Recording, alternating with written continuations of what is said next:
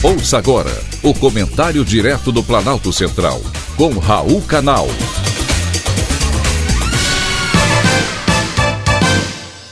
Queridos ouvintes e atentos escutantes, assunto de hoje: Terra, planeta Água. No início da década de 80, o cantor e compositor Guilherme Arantes lançou a música Planeta Água uma reflexão sobre o uso racional dos recursos hídricos. O sucesso serviu para despertar a consciência ambiental em relação aos recursos hídricos já naquela época. Passados cerca de 40 anos, a preocupação e a reflexão continuam e pouco tem sido feito a respeito do assunto. Tratada como um recurso ilimitado, a água do planeta está escasseando. E não é apenas o mau uso da água, a natureza também está contribuindo.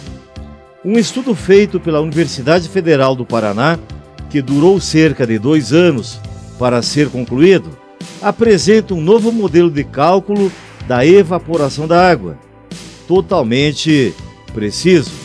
Somente em 2019, quase 28 trilhões de litros de água o que equivale a 885 mililitros de água por segundo, evaporaram de represas e reservatórios em todo o Brasil.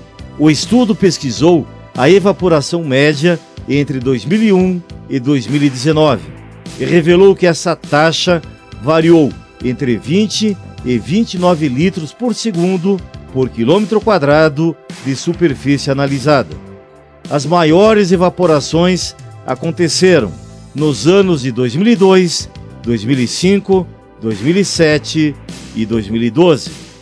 É preciso conhecer esse fenômeno para que haja uma gestão mais eficiente para a garantia de água para a população, a fim de evitar aquilo que os especialistas chamam de insegurança hídrica, ou seja, a falta de água para aqueles que precisam. Agora em novembro, a imprensa noticiou que a Lagoa do Vital, um dos pontos turísticos do litoral do Rio Grande do Norte, que fica no município de Macharanguape, secou totalmente. Segundo trabalhadores e moradores da região, a lagoa baixou o nível completamente em apenas três semanas e hoje praticamente não resta mais nada fazendo com que o atrativo natural suma do mapa de uma hora para outra. Na pesquisa, a Universidade Federal do Paraná usou sensores em satélites que orbitam a Terra e verificam que, além da evaporação rápida de represas e de reservatórios, as temperaturas da água também estão se modificando, ficando ainda mais quentes. A pesquisa revela ainda que dos 175 mil reservatórios do país, cinco respondem por mais de 30% da evaporação líquida nacional. Sobradinho, Luiz Gonzaga, Porto Primavera, Ilha Solteira e Tucuruí. Os dados coletados pela pesquisa sobre evaporação líquida são preocupantes. A gente espera é que eles sirvam para um novo Plano Nacional de Recursos Hídricos. Guilherme Arantes continua tendo razão.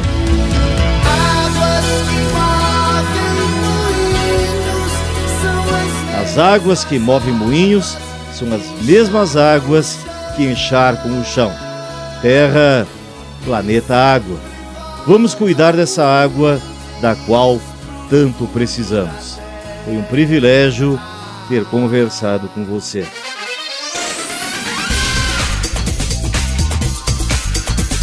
Acabamos de apresentar o Comentário Direto do Planalto Central, com Raul Canal.